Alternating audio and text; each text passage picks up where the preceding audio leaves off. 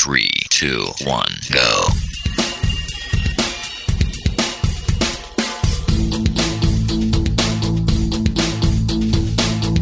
Enredando, la informática que se escucha.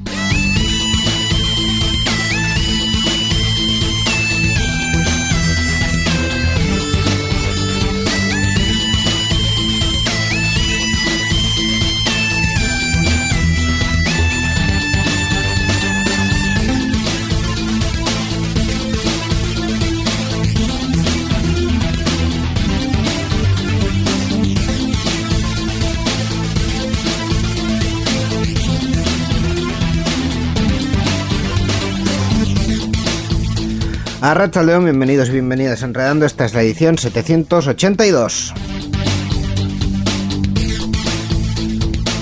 ¿Podemos decir, Miquel Carmona, que hemos empezado esta edición con los catarros y las toses del otoño? Eh, sí, yo creo que sí, porque el otoño ha llegado, nadie sabe qué ha pasado.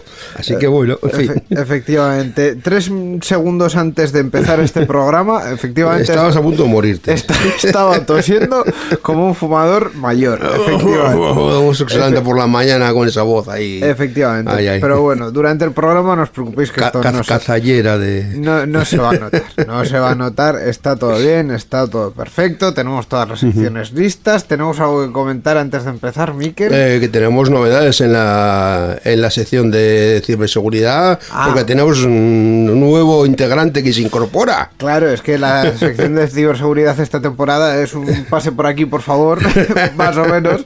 Entonces... Es, eh, que hay mucha gente en la asociación Euskalhat, entonces, claro. Y van a colaborar este mm. año de forma mucho más eh, coral, entonces hoy tenemos otro miembro de la asociación Euskal Hack que nos va a hablar de otro tema de seguridad muy interesante. Además, un tema de actualidad que comentamos hace poco del ciberataque de Europa, que nos echábamos un poco las manos a la cabeza eh, pensando qué había sido aquello. Pues hoy os vamos a contar qué ha sido exactamente. Sí, con detalles, sí. Efectivamente. También tenemos eh, Mundo Podcast, eh, que os vamos a recomendar un podcast muy bonito. las noticias de GNU Linux y el resto de la actualidad tecnológica. Con Borja. Con Borja, como siempre en este programa 782 que comienza ahora mismo. Adelante. Participa con nosotros en Enredando. Envía tus mensajes al email oyentes@enredando.net o a través de nuestra página web en www.enredando.net. También estamos en Twitter. Sigue al usuario Enredadores. Esperamos tus comentarios.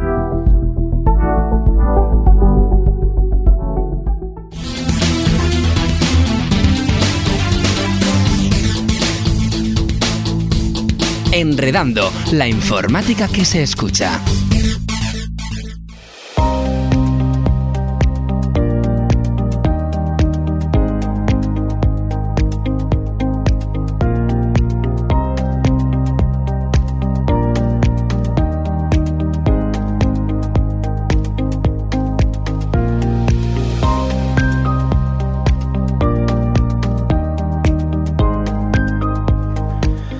Continuamos en esta edición 782 de Enredando. Diría incluso que la comenzamos. Comenzamos, comenzamos con las secciones. Bueno, Miquel, ya sabes que, en fin, el espacio-tiempo es una cosa que a veces se me, se me atraganta. Vamos a hablar sobre ciberseguridad y vamos a hacerlo como siempre con la asociación Euskal Hack, en este caso con Josu que va se a estrena. Que, efectivamente que se estrena hoy con nosotros a Rachaldeón, Josu. Arrocha León, bye. Sí, un placer estar aquí con vosotros. Pues encantados de recibirte aquí en Enredando. Vamos a hablar contigo de actualidad eh, del mundo de la seguridad, porque últimamente eh, el barco ha zozobrado un poco, ¿no? Eh, hace ya un par de ediciones hablamos en las noticias del caso de Air Europa, pero últimamente eh, la semana pasada ha habido un caso importante en España con, datos de Endesa. Eh, está el mundo en general un poco revuelto en cuanto a filtraciones de datos y ataques, ¿verdad? Sí, sí, efectivamente. Es más, casi podemos arrancar con de qué queréis hablar, de, toda la batería de casos que tenemos, pero sí, o sea, ha estado muy movidito el último el último mes prácticamente, con el arranque de Europa, también afectó a la empresa Octa, que al final es una empresa muy potente de tema de single sign-on corporativos, que al final eh, tienen delegado en ellos mucha parte de la autenticación, de, cómo lo autentican y cómo acceden los usuarios a las empresas, muchas grandes empresas del mundo, por lo tanto es, un, es una situación de cadena de suministro que se conoce en el sector ciberseguridad como, como muy importante, ¿no? Y obviamente Endesa, lo que ha habido la semana pasada, que es un poquito lo que más nos puede llegar a afectar a nivel, a nivel cercano, ¿verdad? Esa brecha de seguridad que se supone que ha habido, en la cual se ha filtrado mucho dato de carácter sensible y pues bueno, habrá que ver en qué queda, sí. Claro, de hecho comentábamos eh, así un poco antes de de empezar que este tipo de, ataques, estoy recordando también alguno que sufrió Euskaltel, que, Euskaltel incluso lo llegó a negar y luego tuvo que desdecirse. Eh, son, son, ataques donde quizá no se saca mucha información utilizable eh, en, ese primer momento, ¿no? no tengo una tarjeta de crédito, no tengo eh, algo con lo que pueda sustraerle el dinero inmediatamente al, al usuario, pero son ataques que muchas veces van más allá, ¿no? que utilizan eh, la ingeniería, o sea, que aportan a ese sistema de ingeniería social, ¿no? A que ya hay un nombre, una dirección y un teléfono quizá circulando y eso puede ser utilizado para eh, hacer otras llamadas y generar confianza en el usuario, este tipo de cuestiones, ¿no? Sí, totalmente. Al final tenemos que tener en cuenta que la información es poder y un poco todas estas brechas de, informa de, datos sensibles que aunque a los usuarios finales igual no les parece muy sensibles, has puesto mi nombre, mi apellido y mi, y mi dirección de correo, incluso mi dirección postal, aunque a priori no pueda parecer muy crítico, es lo que esta información lo que conocemos como weaponizable en el sector, ¿no? que al final un atacante le da ese, esa capacidad de hacer ataques de ingeniería social mucho más, entre comillas, sofisticados, dirigidos, hacer que la persona víctima sea más susceptible de ponerse a escuchar lo que el atacante le quiere decir. Entonces, eh, no hay que perderlos de vista, ¿no? Vamos a hablar, en este caso, ya que me has dado el menú, eh, te voy a coger el plato de Air Europa. Ya lo comentamos hace un par de programas. Air Europa había eh, detectado y notificado a sus clientes una filtración en los números, en los CVVs y en las fechas de caducidad de las eh, tarjetas que se habían utilizado, no, no comentaban en qué periodo eh, para hacer pagos en su página web. Y a priori lo analizamos en su momento como una cuestión grave, pero claro, ¿qué alcance tiene en concreto? Sí, al final uno de los del ruido que hizo sobre todo en Europa cuando hubo la noticia fue un poquito el, la contundencia, ya vemos, de la noticia. ¿no? Estamos muy acostumbrados a mucha brecha de seguridad en la cual se han expuesto datos sensibles de nombres, apellidos y, direcciones de correo, claro. Pero cuando hablamos ya de datos de tarjeta, a la gente cuando afecta en cierta medida su bolsillo, puede psicológicamente mete más miedo, ¿verdad? Y claro, una, el nivel de contundencia que fue esa noticia de que lo que básicamente les llegó a los usuarios víctimas fue cancelad vuestras tarjetas de crédito porque se han visto expuestas, joder, pues tiene mucho peso, ¿no? Sí. Eh, en cuanto al alcance, pues realmente no es público, pero sí hay fuentes bastante fiables que cifran aproximadamente en 100.000 usuarios los que han recibido ese correo de, de Air Europa. Así que estamos hablando de un número de usuarios víctimas bastante, bastante importante. Realmente muy, muy alineado a lo que suele pasar cuando afectan a aerolíneas estos ciberataques y demás, ¿no? por el volumen de usuarios con los que trabajan. Claro, eh, y además, eh, bueno, eh, es una fuente también verificada, ¿no? Que esto podría ser otra mm. cuestión a comentar, que se sabe que esas tarjetas funcionan. Entonces, sí que ha sido muy alarmante. Eh, también comentábamos en su momento en qué había consistido el ataque. y, lo, decíamos antes también, ¿no? Se nos hacía muy raro el que eh, de repente en una cuestión que es una pasarela de pagos que muchas veces está eh, verificada por un agente externo, incluso que casi siempre no es parte de la, de la empresa, es otra empresa, es una pasarela de pagos externa hayan conseguido un atacante acceso y haya inyectado código. Mm, se nos hacía muy raro. Sí, al final este tipo de ataques pues lo dicho, como hemos comentado, nada es público, son, estamos echando muchos tiros al aire para ver de dónde puede venir, pero generalmente por lo que huele es lo que habéis comentado, un ataque de inyección de código, que generalmente lo que se denomina este tipo de ataques son form jacking, esto es, eh, digamos, entre comillas, secuestro de los formularios o web skimming, ¿no? que básicamente a muy alto nivel lo que se traduce es en los formularios de pago que tienen las, las, las compañías, que para todos son conocidos, donde nos piden meter nuestro número de tarjeta, nombre, apellidos y ciertos datos como el CVU eh, y el tema del, de la cantidad de tarjeta, pues el atacante inyecta un código por detrás, generalmente el código JavaScript, que lo que básicamente está haciendo es que nosotros cuando estamos escribiendo y le damos a enviar, ese código se ejecute y está enviando esos datos altamente sensibles a un servidor controlado por el atacante. Claro, es un ataque que realmente ni, el usuario puede detectarlo porque está realmente navegando en la web legítima y también para la organización es algo bastante complicado de detectar. Porque al final, eh, me refiero, es un código que, está quedándose en el navegador del usuario, no está pasando realmente nada en servidores de, la propia organización, ¿no? Pero, pero bueno, lo dicho, también comentando un poquito alto nivel, este tipo de ataque también es, por decir, similar, pero al que sufrió British Airways en el 2018. Por lo tanto, este tipo de ataques de phonejacking no son nuevos y en principio tampoco deberían serlo para el mundo de la aerolínea. Pues la, la, verdad que sí. se me sigue, igual no profundizamos más en esto, pero se me sigue haciendo muy raro, ¿no? El, que eh, de repente por una, entiendo que es por una vulnerabilidad, eh, sea una persona externa capaz de escribir código en una página web. Ya, eso me flipa un poco la cabeza. Pero, pero efectivamente eh, ocurre y por eso también un poco la, la insistencia en que todos los sistemas, y especialmente si los tenemos expuestos a Internet, tienen que estar actualizados porque muchas veces se corrigen ese tipo de cosas que no comprendemos muy bien, pero se corrigen con esas actualizaciones. ¿no? Sí, efectivamente. Al final es lo que comentamos. No conocemos el vector de ataque tampoco cuál ha sido, pero puede ser, desde lo que habéis comentado vosotros, una vulnerabilidad conocida. Me refiero a que un servidor era vulnerable y por ahí entró.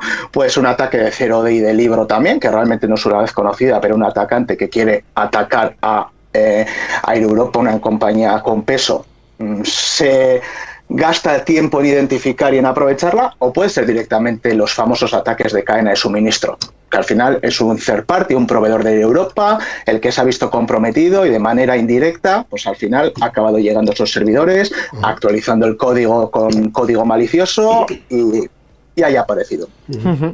En este caso, ¿qué consecuencias podemos ver eh, para, la aerolínea? Porque muchas veces en este tipo de cuestiones hablamos de eh, datos personales y ahí entra la Agencia Española de Protección de Datos, eh, pero también hay otras cuestiones respecto a mm, si han sido suficientemente ágiles en la notificación, incluso normativa bancaria. Efectivamente, sí. Al final cuando hablamos de datos con tarjetas entramos en un mundo de los de reglamento normativa, llamémosle, de PCI DSS, que es un poco el que se encarga de controlar la seguridad de todo, la, todo lo relacionado, digamos, a la, al pago con tarjeta, ¿verdad?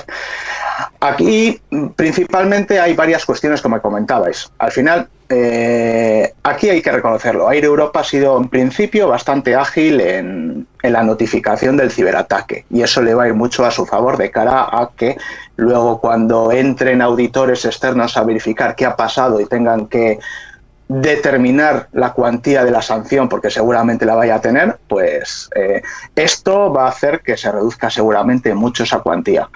Pero lo dicho, al final ahí, hablando y repito de, de entorno PCI DSS, como estamos hablando cuando está relacionado al tema de pago con tarjetas, eh, ahí tendrá que entrar el Council, que en concreto es PCDSS, hacer una auditoría de realmente qué ha pasado y obviamente depurar responsabilidades y determinar a ver qué es lo que quién tiene la culpa en toda esta ecuación y en concreto tras eso pues determinar a ver cómo afecta a Europa. Pero sí, pero en concreto Europa aquí, entre comillas, podemos decir que ha sido teóricamente ágil a la hora de responder, sí. También habrá que ver un poco que cuál es la posible responsabilidad en lo que pueda eh, surgir o suceder después, ¿no? Eh, con estos datos es bastante fácil intentar hacer una compra o realizar algo que tenga un impacto económico para para la persona. Eh, hablaremos más adelante en otros programas en concreto de, delitos informáticos y de estafas propiamente, ¿no? Pero claro, en Europa digamos que por, omisión ha permitido que esos datos se, publiquen, igual hasta los propios bancos o, el sistema bancario, yo que sé, Visa, Mastercard, le dicen, oye, esta estafa no la voy a pagar yo, porque al final ha venido de tu filtración de datos. No sé si llegan hasta ese punto tampoco, hasta esa profundidad. tened en cuenta una cosa, que los que van a hacer de policías en parte en toda esta ecuación, que es eh, PCI ¿quién tiene por detrás? Tiene a los grandes como Visa, Mastercard y compañía, que son realmente los promotores de la, de la normativa. Es más, son ellos los que hacen ese requisito de seguridad a las organizaciones para decir, como vas a hacer pagos de tarjeta con mis tarjetas y como esas tarjetas luego van a viajar por mis redes eh, interbancarias para procesar los pagos, te exijo, no te recomiendo, te exijo que cumplas con unos requerimientos de seguridad que van a ser auditables contra esto, que es PCI pero sí, está claro, que al final hay luego, es lo de siempre. Al final, en grandes empresas, pues ya sabemos lo que, lo que, puede, que, lo que puede acabar. Que las multas se vean reducidas, que salgan por otro lado de alguna forma, pues bueno, eso al final lo, teóricamente lo veremos con, con el tiempo, sí. Y ya un poquito para terminar, eh, un par de recomendaciones que les podemos dar a, personas que se puedan haber visto afectadas por este ataque o este tipo de ataques. Pues bueno, la recomendación sería, obviamente, si nos ha llegado el correo de, de Europa, hacerle caso, me refiero, porque si nos ha llegado es porque teóricamente en la ventana temporal en la cual ellos estiman que las tarjetas han visto comprometidas hemos hecho un pago, pues obviamente, pues agilizar un poquito el proceso de cancelar la tarjeta. De todas formas, me refiero, no acabaría de fiarme de, esperar a la notificación. Yo recomendaría a los usuarios, me refiero, de que primero verifiquen si tienen guardada de alguna forma en su página o en su cuenta de Europa los datos, los datos de, de tarjeta y en caso de haberlos, pues bueno, que, evalúen la posibilidad incluso de cancelarla sin que les haya llegado la notificación. No podemos saber realmente todavía qué alcance ha tenido la, brecha ni tampoco cómo a cuánto ha querido mojarse ir Europa, ¿no? Al final, eh, otro tema es obviamente pues no hacer caso, que se ha escuchado en estos podcasts eh, por nuestra parte muchas veces, no hacer caso al mítico mensaje que te viene del banco, vía SMS, etcétera, etcétera, porque realmente nadie nos va a pedir códigos de, para verificar transacciones y demás vía SMS. ¿Vale? Al final, y, es el momento y el, momento clave para que alguien coja esas tarjetas, procese un pago y eh, nos envíe un correo de smishing eh, diciéndonos, oye, somos el, el Banco Santander, eh, dame el código que te ha, que te ha llegado. ¿no? Al final, estamos en un momento en el cual puede haber mucho ruido para los usuarios en ese sentido por un poquito la, el ataque en sí. Luego, obviamente, si, si se identificamos de alguna manera algún tipo de acceso uso no autorizado a las tarjetas y demás, pues bueno, revisarlo, hablarlo con el banco, obtener ciertas evidencias y plantear el poder denunciar eso a la policía, ¿no? Y ya por último, ya para acabar un poco, pues ya un poco fuera de esto, que no tengamos esa sensación de seguridad de, oh, si hasta ahora se ha visto filtrar mi tarjeta y no nadie la ha utilizado, es que estoy seguro. Cuando hablamos de tarjetas de crédito hay que tener un poco cuidado, por una razón. las tarjetas de crédito generalmente suelen ir luego en, en batches que llamamos en ciberseguridad, que al final lo que hacen los atacantes es recolectar un montón y ponerlas luego a la venta en ciertos mercados de la Deep Web y similar, en las cuales pues cualquiera teóricamente puede ir y comprar esas, esas tarjetas de crédito. ¿vale? Entonces, lo dicho, que no tengamos esa sensación de ser de, oh, se han filtrado, nadie la ha utilizado, es que yo no estoy afectado, ¿vale? Porque podemos tener un susto en unos meses todavía. Efectivamente.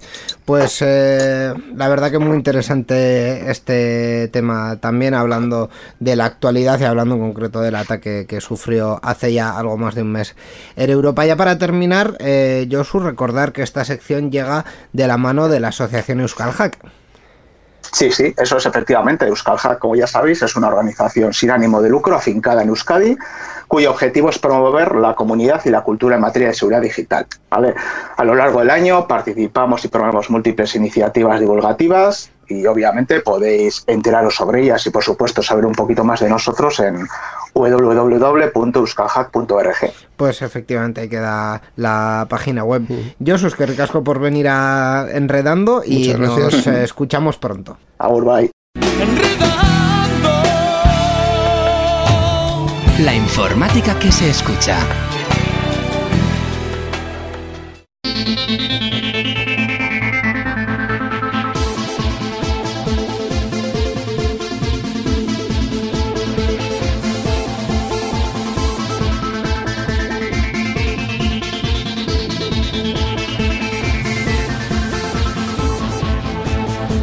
Pues con esta sintonía ha llegado ya el momento de hablar de podcast en esta edición de Enredando. Eh, dilo tuyo, Miguel. En esta sección que se llama Mundo Podcast. Efectivamente. Y como siempre tenemos con nosotros para recomendarnos un podcast de la amplia selección que hay en Internet a Roberto Arrachaldeón. Roberto. Arrachaldeón, buenas tardes. Hola Miquel, hola Íñigo, ¿qué tal? ¿Cómo estamos? Muy bien, encantados de estar aquí contigo de nuevo. Hola Roberto. Pues nada, hoy venimos para hablar de un podcast premiado, la verdad. Así que algo tendrá el agua cuando la bendicen, ¿no? Vaya, y el nuestro no es, así que... En fin, no vamos a hablar de nosotros. No, no vamos a hablar de nosotros, pero vamos a hablar del podcast ganador de la última edición de los premios de la Asociación Podcast en la categoría de general, que es esa categoría a la que acaban cayendo todos los podcasts cuando no llegan al número suficiente de, de participantes, ¿no?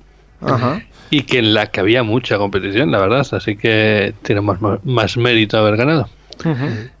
Estamos hablando del podcast Papa Friki, se llama así, y es de ese tipo de podcast de, de bitácora, ¿no? De, como él mismo dice, como en su explicación, es, eh, son batallitas del día a día de un Papa Friki.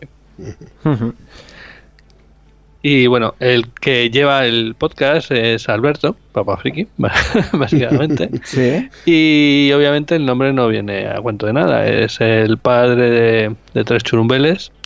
¿Tres? Eh, tres, tres. Madre mía. Tres tiene. Que, De los que vamos descubriendo la vida también a lo largo del podcast. Claro. Eh, últimamente, de hecho, se han apuntado a, distintas actividades deportivas y, eso, eh, pues tiene bastante comprometida la agenda de, Alberto para, grabar. Así que bueno, pues él, nos va poniendo eh, al día de tanto la, vida de su familia como de sus eh, follones, de sus investigaciones con cacharros, aparatos y demás cosas que, va haciendo. Eh, y bueno, y, y, y, aparte, también una parte muy importante de su podcast son las anécdotas de lo que ocurre en su trabajo. Y es que él se dedica a expedir DNIs. Oh, mm, oh, vaya. Ahí tiene que pasar de todo. Y tanto. Pues sí, sí, sí. Es eh, muy habitual que cuente de todo tipo de, de, bueno, pues desde las personas más curiosas, desde los descuidos más extraños o, o famosillos que pasan por allí, etcétera y además siempre lo hace con, de una manera amable y, educada, como es él, ¿vale? Eh, pero bueno, que, ciertamente hay momentos que, dices que no te puedes creer algunas de las historias que, cuenta, pero son reales, son la, la vida misma. Eh, ¿Sabemos de dónde es? Sí, Alberto eh, eh, y el podcast eh, pues, pues, viene desde Madrid, la capital del reino, ¿no? Ah, Madrid, Madrid. La capital del reino, efectivamente. Sí, sí, sí. ¿Y qué duración suele, suele tener los episodios? ¿Cada cuánto publica esas cosillas? Pues mira, Alberto siempre intenta por lo menos tener un podcast a la semana, ya sea... no puede asegurar el día, porque aprovecha esos huecos que tiene. Alguna vez ya le ha tocado, como él suele levantarse antes que el resto de la familia, pues levantarse a las 7 de la mañana y grabar en ese momento en un ratillo antes de que empiecen a despertarse todos los demás y haya que preparar desayunos y llevar al colegio. O a lo mejor otras ocasiones le ha tocado hacerlo a la última hora de la noche, pero bueno, después siempre... después de que todos se han acostado. Correcto, él siempre busca un hueco para por lo menos una vez a la semana tenerlo. Y bueno, son, son podcasts cortos, ¿eh? son de 10 minutos que, que bueno, pues te los escuchas rápidamente y así estás un poco al día de, lo que nos va contando. Y empezó a hacerlo en el 2020. Así que tiene ya unos cuantos episodios. Bueno, sí, ya algo más de tres añitos. Eso es. ¿Y qué más os cuento? Pues por ejemplo, os puedo contar que son muy habituales o son muy míticos sus episodios contando sus aventuras y desventuras con la aerotermia que es el mecanismo que tiene en su piso para mantener el calor del frío y que le da muchos dolores de cabeza. Oh. y luego también otra cosa que también cuentamos, como os decía, es mucho de lo que él hace. Él enreda mucho con temas de Docker, eh, servicios autolojados, etcétera.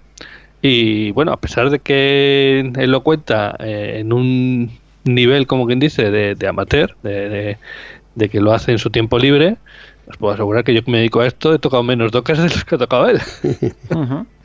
Vale. Y luego hay otro tipo de episodios también que puede ser muy interesantes de los que hace, que son lo que él llama recopilaciones de episodios míticos. Él tiene una carpeta en la que va guardando, él es un gran escuchante de podcast, le gustan mucho los podcasts, y cuando un podcast le llega de alguna manera, que ya sabemos todos que la gracia de esto es que eh, bueno, pues que hay una relación más, más profunda, ¿no? No, no, no es como la radio, no es como la tele. Aquí, bueno, pues nos dejamos un poco del corazoncito en cada episodio. Eh, pero cuando hay un episodio que es un poco especial, él lo guarda en una carpeta y eh, ocasionalmente, cada cierto tiempo, pues siempre hace un episodio comentando qué nuevos episodios han caído en, esa carpeta y por qué. Y es muy, muy curioso. Pues mira, además nos puede ayudar también para conocer todavía más podcast y ampliar un poco esa, esa ese conocimiento y esa cultura, ¿no? Pues sí, pues sí. Además, eh, os comentaré, esto a lo mejor os interesa porque Alberto, la forma que tiene de publicarlo es un poco especial. Eh, para publicarlo utiliza Jekyll, que si no me equivoco, creo que seguía con Jekyll, que es un gestor de publicación de webs estáticas. Creo que a Íñigo, por ejemplo, le suenan estas cosas. Eh, pues la verdad es que sí, efectivamente. Efectivamente, es, como... A mí no. Es, es eh, básicamente un, CMS sin, sin, base de datos. es ah, decir, eh, pones eh, un fichero en, en, un servidor y Jekyll te lo convierte en una página web con los estilos que, que tenga. estática. Sí, estática. Ah. Con lo que es mucho más ligera para el servidor. De forma que, por ejemplo, en el caso de Alberto está directamente publicado en GitLab, en el espacio que dejan para que puedas tener tu página web. Eh, y esta, este mecanismo, esta forma de hacerlo, eh, esta publicación, lo hizo junto a la ayuda de, de que ya estuvo por aquí. Ya, ya lo recomendamos el podcast de Atareado por aquí. Así que bueno, para que veáis que al final entre todos nos intentamos ayudar y, sacamos nuevas maneras de sacar episodios. Efectivamente, pero obviamente, aunque la publicación es estática, también tendrá RSS y estará en todas partes y todo. Naturalmente, naturalmente. Tiene su RSS y bueno, buscando en, Google o cualquier buscador eh, Papa Freaky Podcast, te lleva a su web que en donde puedes enganchar con, con su feed y lo que necesites. Eso es lo que, lo, que me sigue fascinando a día de hoy eh, de todo este tema del, del, podcasting. Y voy a hacer un pequeño paréntesis que no tiene que ver con este podcast, pero en general, eh, pues en, en, en, otras, en otro tipo de contenido ya nos hemos acostumbrado a que eh, te remitan a una plataforma en concreto y que solo está en esa plataforma. Eh, los podcasts comerciales que, han ido saliendo han tenido que doblegarse al final, la mayoría, hay algunos exclusivos, pero la mayoría han tenido que doblegarse mm. A encuentra este podcast donde tú escuches podcast. O sea, es no una plataforma en concreto, ¿no? Y, es, y, es, la verdad es que es maravilloso. Es, es eh, como realmente deberían ser ciertas cosas, ¿no? Mm. Pues eh, Internet siempre ha sido una, una red descentralizada y, oye, pues si el creador tiene que poner el contenido en, varias plataformas para llegar al público, porque el público está en varias plataformas, pues te diría que mejor para todos. Es un poco. Eh, se mantiene un poco del espíritu original de la Internet eh, primigenia, ¿no? Eso es. Eso es. Sí, sí, sí. Estoy totalmente de acuerdo contigo y estoy seguro que Alberto también estaría de acuerdo contigo. Fíjate, pues oye, eh, hemos acertado entonces. Pues aquí dejamos la recomendación de hoy. Papá Friki, que es además de un podcast con, con temática muy interesante, un podcast también recientemente premiado. Y mm, salvo que me digas lo contrario, Roberto, nada más, ¿verdad? No, nada más. Nos escuchamos en el próximo episodio eh, en el que hablemos de Mundo Podcast y eh, hasta entonces escuchad muchos podcasts. Hasta la próxima. Adiós. Aur.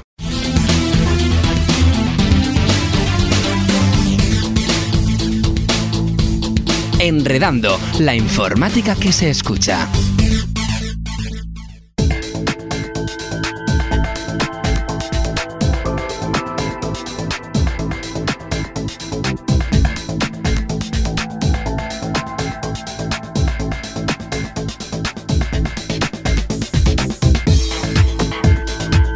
Vamos ya con la actualidad de GNU Linux en la sección que le dedicamos en todos los programas de Enredando a este al software libre. a este, a este ámbito de la, de la informática y de la tecnología que es el software libre. Y hoy vamos a hablar de una efeméride porque tenemos un cumpleañero post adolescente prácticamente bueno sí poco, que poco está, más que está ahí ya bueno diciendo oye ya tengo mi edad tengo mi edad bueno alguna edad ¿De, ¿De quién vamos a hablar? Pues vamos a hablar de la distribución Fedora, que ya ha cumplido 20 años desde su lanzamiento.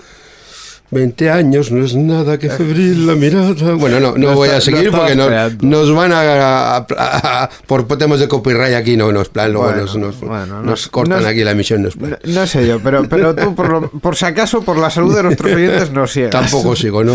No, no, tú bueno, sigue leyendo, sigue leyendo. 20 años, 20 años ya a que han pasado desde el inicio de Fedora Core 1, que fue el pistoletazo de salida de un proyecto creado con el fin de acelerar el desarrollo de las tecnologías que son implementadas en Red Hat Enterprise Linux. Con el nombre original de Fedora Core, la distribución fue creada el 6 de noviembre de 2003, a partir de una bifurcación de Red Hat Linux. Además de acelerar el desarrollo de tecnologías, permitió al gigante del sombrero rojo centrarse más en sus opciones de pago, que al fin y al cuentas es de lo que vive. Efectivamente. Aunque está patrocinada por la compañía y cuenta con una fuerte implicación de empleados de esta, a nivel oficial es una distribución comunitaria, con un desarrollo abierto y que proporciona los sistemas que impulsa de forma gratuita. El enfoque experimental de Fedora es algo de sobras conocido y que ha convertido con el tiempo, con el paso de los años, a esta distribución en el gran referente de la evolución tecnológica de Linux, ya que componentes como Systemd, Wildland o Paperwhite se estrenaron allí. Eh, por otro lado, está el apostar en lo máximo posible por software de código abierto y que esté libre de patentes que son usadas con fines ofensivos. Así que más allá del soporte de hardware, el usuario no se encontrará por defecto con ningún componente privativo sujeto a, a patentes de este, de este tipo. Uh -huh. Si hablamos de usuarios, la realidad es que Fedora es muy popular desde hace poco más concretamente desde la versión 25, que fue un punto de inflexión en términos cualitativos. En los últimos años se puede destacar dos cosas de la trayectoria de Fedora el acercamiento a KDE, plasmado en hechos como el patrocinio de la Academy, uh -huh. y la apuesta por la inmutabilidad, con un mecanismo de actualizaciones atómicas de Red Hat. Eh, la Academy es, por cierto, la convención anual que hace KDE, KDE en torno es. a su... Eh, a su sistema. A su... Eh, ¿Cómo se llama esto? Entorno Ay, de escritorio. Entorno de escritorio, sí. efectivamente. Bueno, eh, tampoco vamos a hablar mucho más, este uh -huh. es el, el, resumen que hemos hecho, aprovechando la celebración del vigésimo aniversario de su lanzamiento. Gusten o no la distribución y sobre todo la compañía que la patrocina, la situación tecnológica de Linux sería muy distinta sin su aportación. Efectivamente, y es muy importante también que a pesar de que Red Hat haya decidido ir por la parte eh, comercial de sus soluciones, sigan soportando y sigan apoyando y sigan retroalimentando sí. una distribución que está eh, disponible de forma gratuita Así y es. está, eh, bueno, Sí, es, es, el banco. Yo lo, siempre he dicho que Fedora es el banco de pruebas de, de lo que luego va en, en, la distribución de pago. Efectivamente. Efectivamente, efectivamente. Es el banco de y, y, y, oye, pues eh, siempre que sea así y eso favorezca a la comunidad, bienvenido sea. Así es. Sí. Como bienvenido también es el patrocinio, la colaboración con el Glub, que es quien nos acerca y nos apoya siempre en esta sección. El Glub es la Asociación en Vizcaya de Usuarios de GNU Linux que se dedica a promover el uso del software libre tanto en el ámbito público como en las empresas y usuarios particulares. Y tenemos una página web, la voy a comentar, www.glub.biz, glv.biz, La informática que se escucha.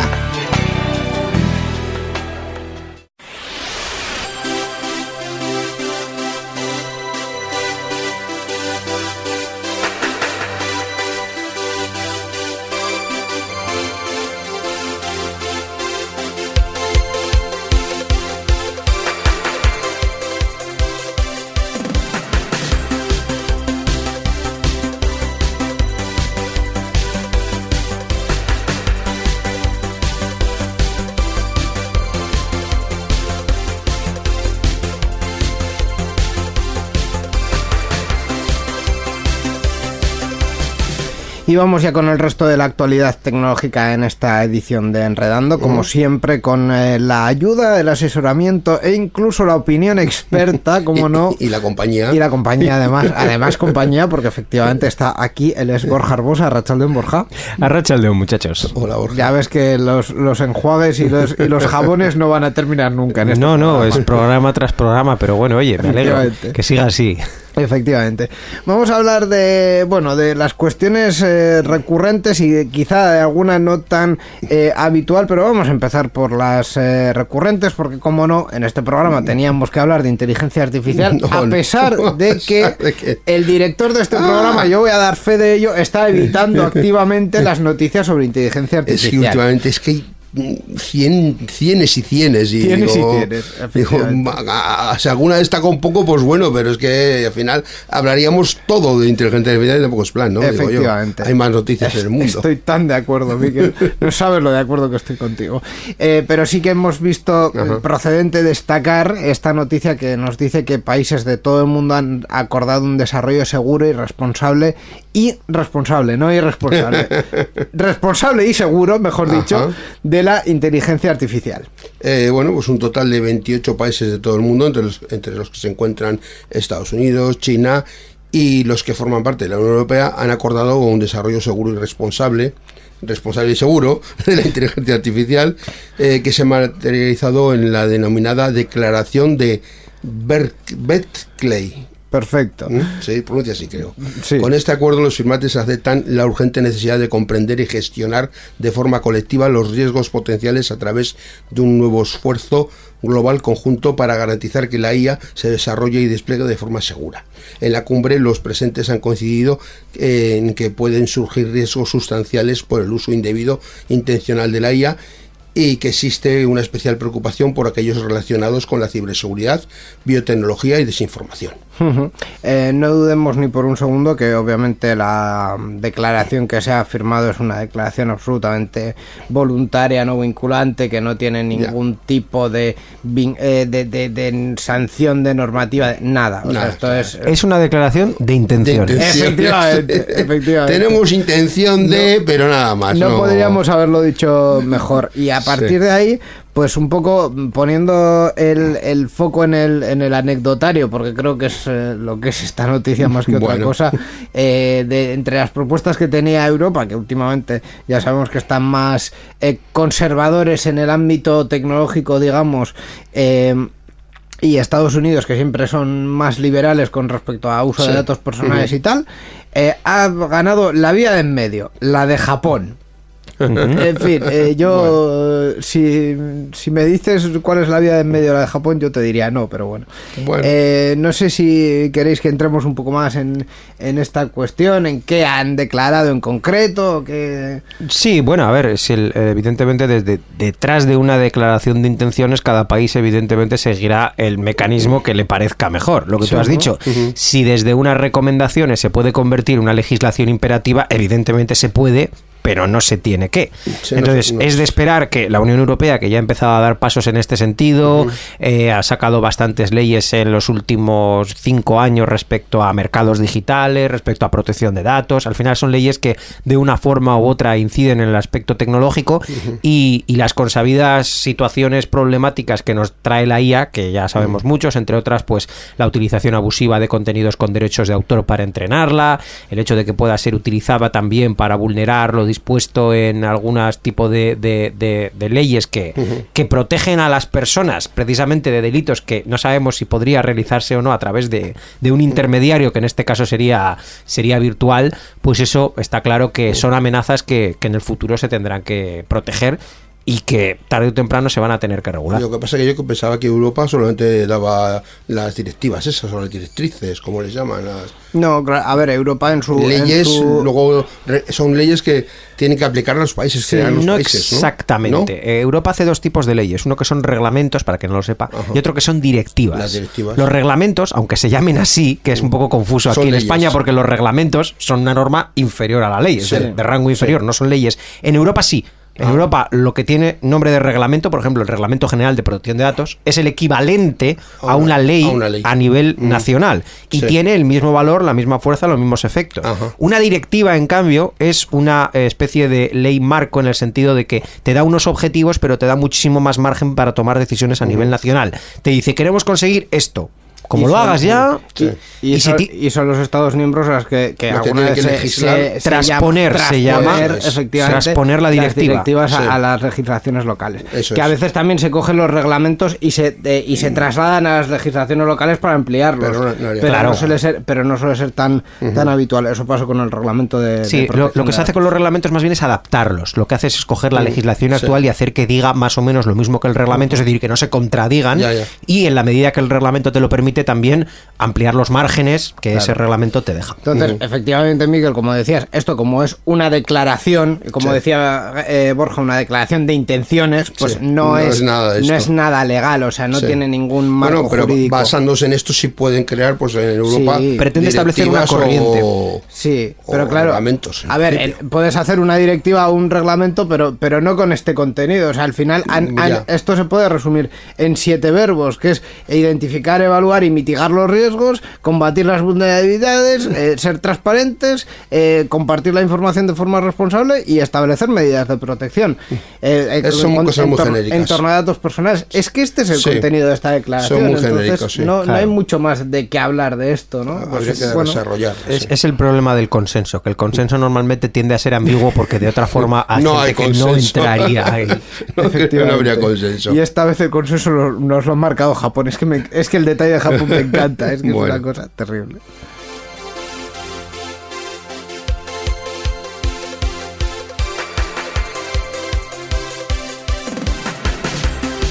Continuando con la senda europeísta que siempre tenemos en este programa y en concreto Bueno, en esta edición, eh, vamos a seguir hablando de Europa porque Sí. el desarrollo de la, de, de la ley de mercados digitales nos está dando para cosas absolutamente fantasiosas que no vamos a comentar Mm. en este programa, pero la que sí vamos a comentar es que han eh, decidido prohibir a Meta, a Facebook Nos, y nos metemos con meta, dices.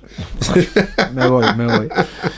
Eh, han decidido prohibir a, a Facebook y, y sus, y sus hermanos mostrar anuncios basados en los comportamientos de los usuarios. Bueno, pues eh, Meta deberá eliminar la publicidad basada en el comportamiento de los usuarios de sus plataformas por orden europea, una medida que deberá cumplir en un plazo de dos semanas, según lo estipulado en el, comi- por el Comité Europeo de Protección de Datos. La compañía lleva meses tratando de alinearse con los requerimientos del Reglamento General, eso dice la noticia, de protección de datos, eh, así como con la Ley de Mercados Digitales, que entrará en vigor el próximo mes de marzo. No, no, no me cuentes nada más, porque es que ya esto, o sea, la compañía lleva meses tratando de alinearse, mentira cochina. Es mentira, cochina. De hecho, de la noticia a la realidad, lo que hemos visto en la aplicación de esta de esta noticia es que, eh, bueno, Meta ha decidido ir por una vía que tampoco tenemos claro que la Unión Europea le vaya a aceptar, pero de momento, como es lo que hay, han, han tragado con ello, que es, eh, bueno, eh, plantear que los usuarios que no quieran que sus datos se utilicen para personalización de anuncios, Que paguen. paguen una suscripción sin publicidad en Instagram y Facebook al bonito precio de 9,99 euros al mes eh, por web y 12,99 euros mensuales Móvil. para iOS y, y Si Android. tienes la aplicación móvil. Sí, me suena que eso lo dijimos, ¿no? La, se- la, la semana pasada, el programa anterior. Eh, creo algo, que- algo así mencionamos que, como- se, se lanzaban sí. suscripciones y tal, pero, Sí, pero sí, que sí. el, el objetivo Pero esto- principal era eso, que no te metiese esto en ya, la... se, esto ya se ha materializado, es decir, esta misma semana o la semana pasada, entrando en Instagram, las opciones eran o nos dejas personalizar los anuncios o pagas una suscripción. Sí. O si no, Tienes cierras que la pulsar- aplicación y te pides. Tienes que pulsar el botón de que aceptas qué tal. En. Facebook lo sale también, sí. Efectivamente. Lo digo porque yo como usuario de Facebook de por la edad que tengo, pues Por la edad que efectivamente lo, lo, lo lo han presentado y tienes que darle ahí, a clicar ahí aceptando eso para poder utilizar la aplicación o el otro botón que es el de pagar. Vamos. A mí me genera personalmente muchas reticencias, es decir, yo entiendo que, que la Unión Europea, es, eh, eh, tal y como funcionan sus trámites burocráticos, ahora mismo no está actuando contra esto, pues porque tendrán alguna tramitación que realizar para actuar contra esto, pero el decirle a un usuario, o sea, es que Creo que sí, lo comentamos. Es que me acaba de venir la frase de ni Elon Musk se ha atrevido a hacer esto. Efectivamente, lo comentamos en el programa anterior. Nadie ha tenido los santos. Los santos eh, X, valga la redundancia, de decir, mira, si no quieres que usemos tus datos, páganos. O sea, te estoy poniendo en tu plataforma los datos que más o menos tú quieres, porque me pones formularios y me pones casillitas y me lo gamificas para ponerme un porcentaje de completar mi perfil y no sé qué. Y encima te tengo que pagar y darte los datos. O sea, es que esto es que esto es surrealista. No, no, pero es que si pagas, dicen que esos datos ya no los utilizan para mandarte publicidad adaptada a, tus, gustos, digamos. Me, parece perfecto, pero la credibilidad de Mark Zuckerberg eh, no está como para prometernos que pagando van a hacer un uso responsable de nuestros datos. También está la, tercera vía, que es eliminar tu cuenta y mandarles a tomar por X. Bueno, eh, efectivamente, yo, eh, ¿Sabes cuál es el problema? Que primero tienes. Es que ahora lo he estado procesando. El problema es que primero tienes que darle aceptar a la personalización de anuncios para poder acceder a tu cuenta y eliminarla. Es que es un plan. No, no, hay, minutos. la opción de, borrarla directamente, ¿no? Eh, no, eh, aunque debería haberla. Tendría que estar, claro. Ha, habido mucha gente por ahí, por, por X, por ejemplo, que ha dicho: eh, póngame un tercer botón, eliminar cuenta y todo. No, descargar datos y eliminar cuenta. Y a tomar por saco. Mm. Porque, de verdad, es que son unos planteamientos que hace esta gente que, no entran en, en ninguna. Yo creo que al final eh, la Unión Europea les terminará dando un toque diciéndoles: a ver, que sí, que no podéis utilizar los datos para personalizar. Eh, los anuncios, pero es que le tenéis que dar gratis la opción al usuario. Si las cuentas son gratis, esa opción también. En fin, eh, lo veremos cuando se pongan en marcha contra esto, que supongo que sea pronto, lo veremos.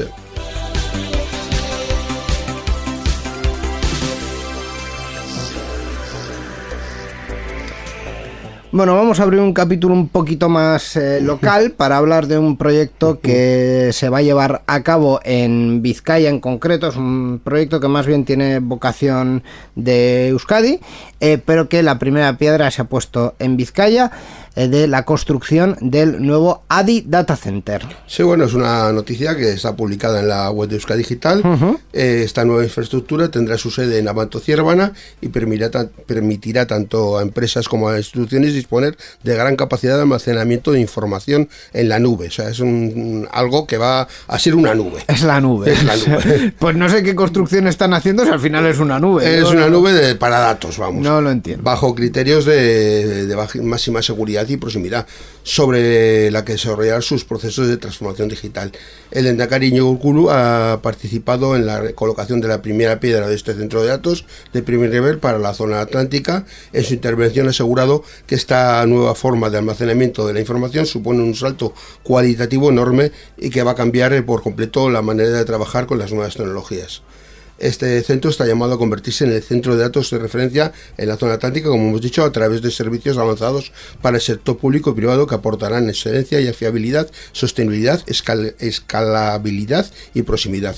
La nueva sociedad está inicialmente participada por Euskaltel, Grupo Tecnei, eh, Dominion y Gobierno Vasco. Además del gran avance que supone la creación del data center en el proceso de transformación digital y desarrollo de un ecosistema de instituciones y empresas digitales, construir un centro de datos conlleva beneficios adicionales para la economía local, como la generación de puestos de trabajo y la creación de riqueza en su área de influencia. Se estima que el impacto económico del data center será superior a los 3.000 millones de euros.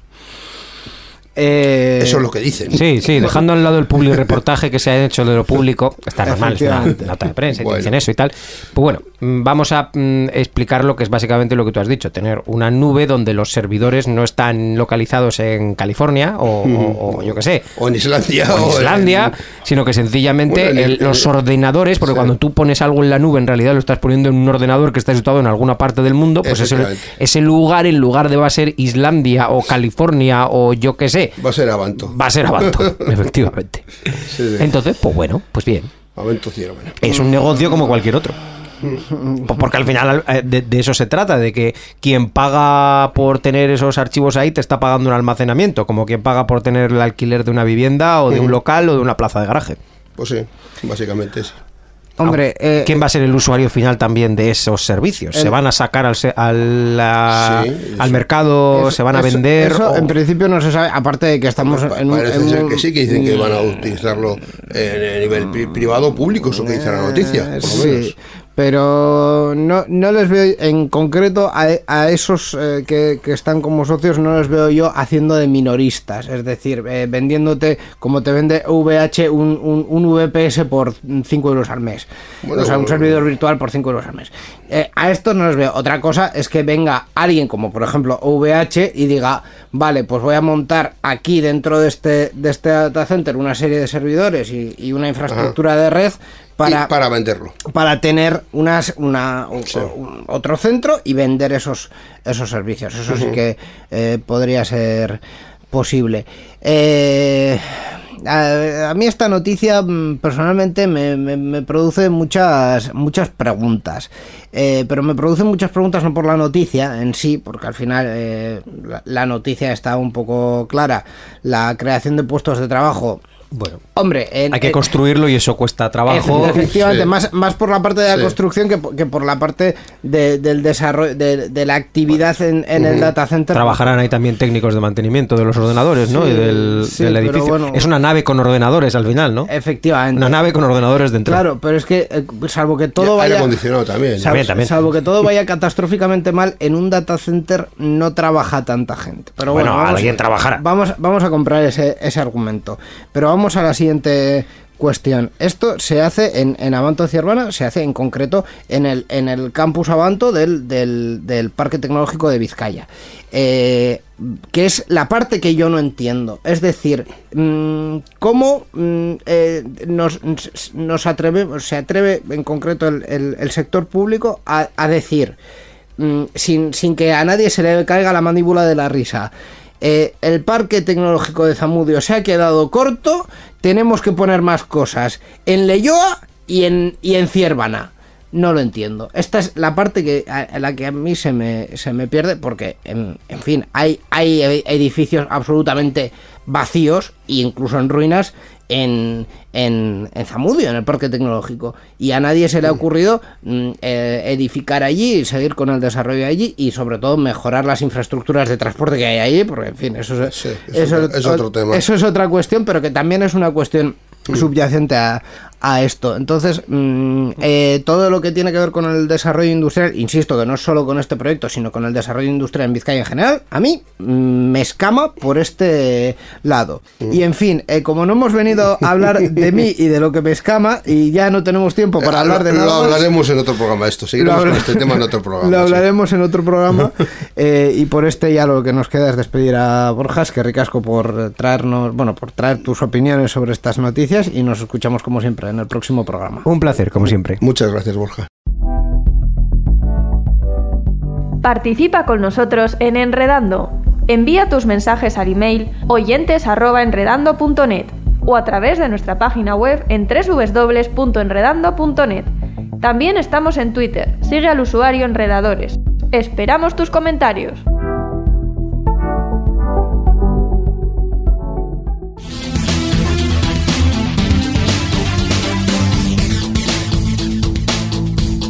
Enredando, la informática que se escucha.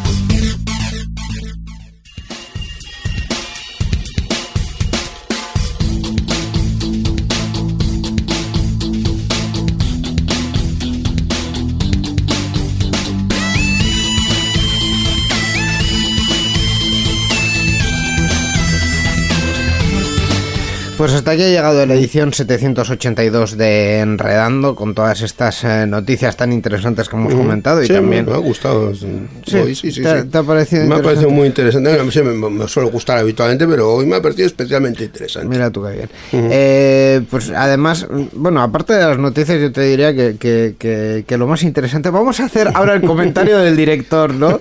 No, pero sí que hemos tenido un, programa bastante interesante y sobre todo la parte de seguridad que Eh, se nos ha ido un poquito de tiempo, pero bueno. bueno. pero todo lo que han comentado ha sido muy, muy eh, interesante. Les vamos, a, les vamos a tener que cobrar doble a los de Euskal Hack porque las secciones de 12-15 minutos son más de 15-20 minutos.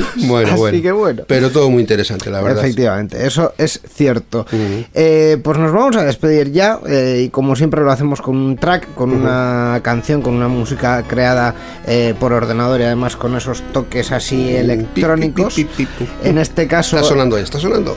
Efectivamente, en este caso es de la Party Birdi de, este año 2023, una party que se celebra en Uppsala, en Suecia. Eh, Uppsala también se llama, por cierto, un mueble del Ikea. Ah, pues hombre, pues, ¿de dónde viene? ¿De dónde viene? Efectivamente.